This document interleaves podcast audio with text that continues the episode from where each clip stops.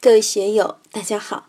今天我们继续学习《禅说庄子·秋水》第七讲：如何做，做什么？大家可以通过查看本段声音简介了解学习内容。让我们一起来听听冯学成老师的解读。下面海若就谈具体的了。言乎若国之有君，其无私德。为什么儒家讲慎独居静？慎独居静非常重要，静是尊敬的敬，敬业的敬。慎独居静是极高的修为境界。我们不可能每天都跟赵本山一样的腔调。在中央电视台的新闻联播里，特别是在读中央文件的时候，是很庄严肃穆的。我们在寺庙里参与法会的时候，大法师讲开示一出场也是很庄严的。一国之君，君临天下，肯定是庄严的。我们说天安门广场非常庄严肃穆，人民大会堂很庄严。我们不可能说赵本山的小品很庄严吗？庄严两个字，在人的这个环境里面，你就感觉到一个人的市场，市就是形式的市，市场就是一个气场。一个很厉害的人走过来，你不敢靠近，他身上有一种刚气。这个刚不是刚柔的刚，而是天罡地煞的那个刚，有刚气，你不敢冒犯，不敢走近，他有种力量把你抑制住，使你的眼睛都不敢直直的看他，在他面前说话都是小心翼翼的。所以言乎若国之有君，君临天下的那个气派是很厉害的。一个人如果在修为上达到了言乎若国之有君。那就厉害了，高明了。为什么会严？因为他无私德，并不说他的舅子老表好，就把国家送出去一半。为国君的人是四海为家，天下为公，必须是以天下为公，他才没有私德。所以在《论语》里，有一次，孔夫子的一位学生看见孔夫子的儿子过来了，就说：“哎呀。”你老爹对你有没有私下教什么东西呢？孔夫子儿子就说没有啊。哎，好像有一次我爹在庭院里面散步，我怕惊动他，悄悄地从他背后走过去，结果老爹看见我了，就把我叫住，问我学诗没有啊？我说还没有学。老爹就说不学诗，无以言也。后来又有一次，也是老爹在庭院里面散步。我又从他身后走过，他又把我叫住，问我学礼没有啊？我说还没有学。我父亲又说不学礼，无以立也。这么多年来，我老爹单独给我就说了这么两句话。于是乎，他的学生就叹息了一下：“哎呀，我是问一而得三，我收获太大了，知道了不学诗，无以言也；不学礼，无以立也。”还有知道圣人不独私其子啊，就是圣人不私下授受与自己的儿子，他对任何的学生都是平等的，有教无类的，这是圣人的胸怀。作为国君来说，他应该是没有私心的，他是天下的老百姓都是自己的儿子儿孙一样的，百官臣僚也都是他的儿子，所以他没有私德，他不可能法外施恩。作为皇上法外施恩的话，用现在的话就是违反宪法，超出了法律的规矩，那不行。遥遥乎若祭之有社，其无私福？又像我们祭祀天地或在庙里面去拜菩萨一样的，不管是祭天地之神，或者是敬菩萨，真正天地之神或者是佛菩萨，他能私福于人吗？有的人就爱这样说。到庙里面去买了两块钱的香烛，香烛一点，然后许愿了：我要娶一个最漂亮的媳妇儿，我的儿子要考上清华大学，一家人无灾无难，还要升官，还要发财。烧两块钱的香烛，他就要求这么大的东西，这是给菩萨行贿吗？算不算是给菩萨行贿呢？我都说不清楚。菩萨会因为你烧了这两支香就加持你吗？可不可能？我们想一想这个道理，可不可能的事。但是有的人就是迷信，就是要烧香，就是要礼拜，礼拜了以后就求加持，就求福报。我们看庄子这方面真的了不起啊！遥遥乎若既之有社，其无私福？真正的神明他是大公无私的，所以孟夫子说：“聪明正直之为神。”什么叫神？神就是聪明。正直，我聪明正直，我也是神。什么是聪明？耳聪目明嘛，心正行直嘛。只有我们做到这四个字，耳聪目明，心正行直，我们就是神。怕什么？从来就不怕。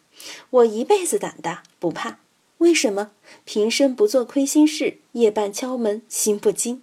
你要知道，老天爷各方的神灵，他肯定是聪明正直的，他不会私服于某某人，并不是说你给他磕个头，给他烧烧香，他就保佑你了。但也有这样的，烧香磕头可能有一点作用，严格来说，这些都是对小土地、对小鬼神。你给他杀了个红公鸡，给他敬了个猪头，他享受了，也会帮你一点小忙。大的能耐他也是没有的。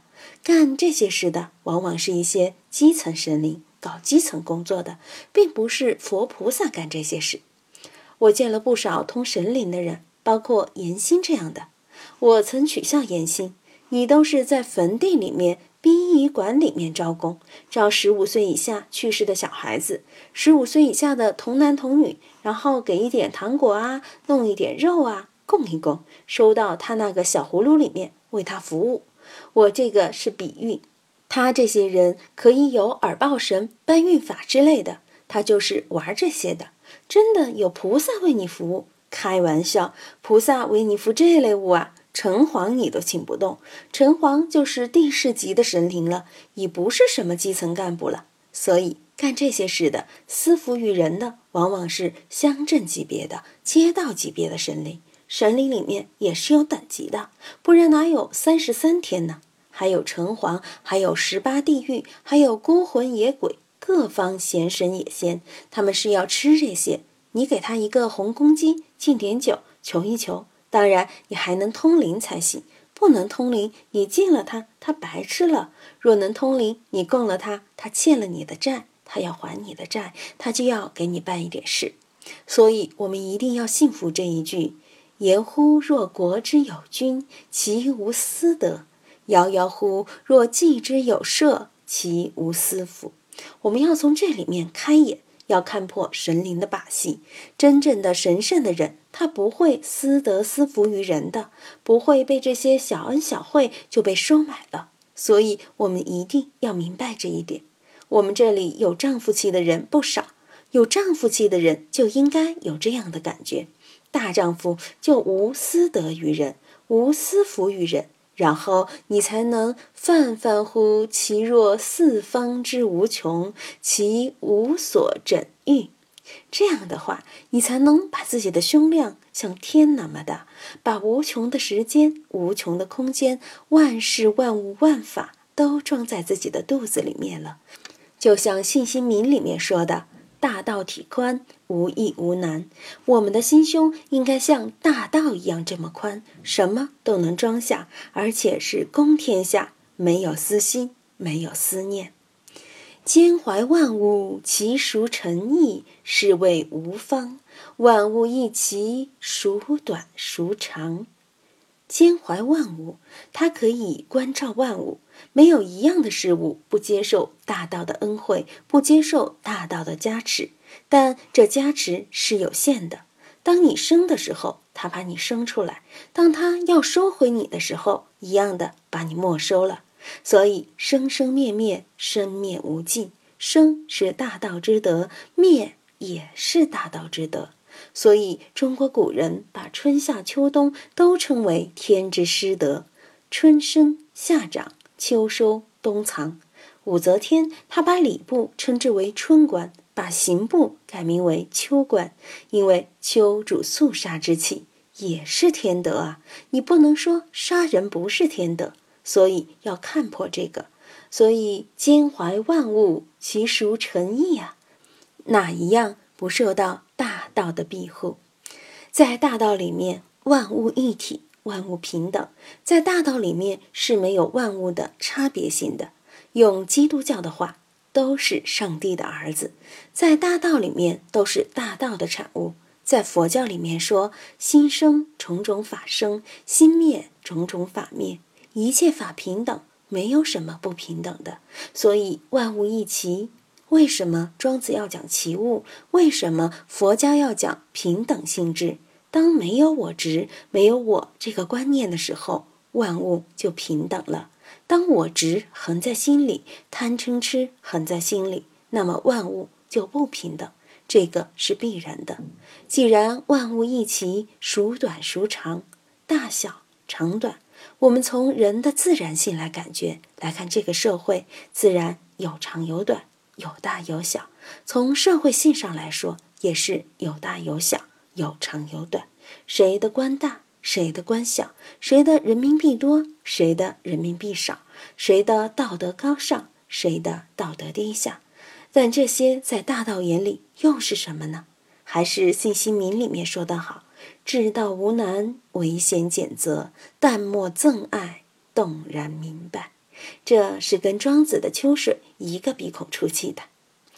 禅说秋水第七讲到这里就结束了。欢迎在评论中分享所思所得。我是万万，我在成都龙江书院为您读书。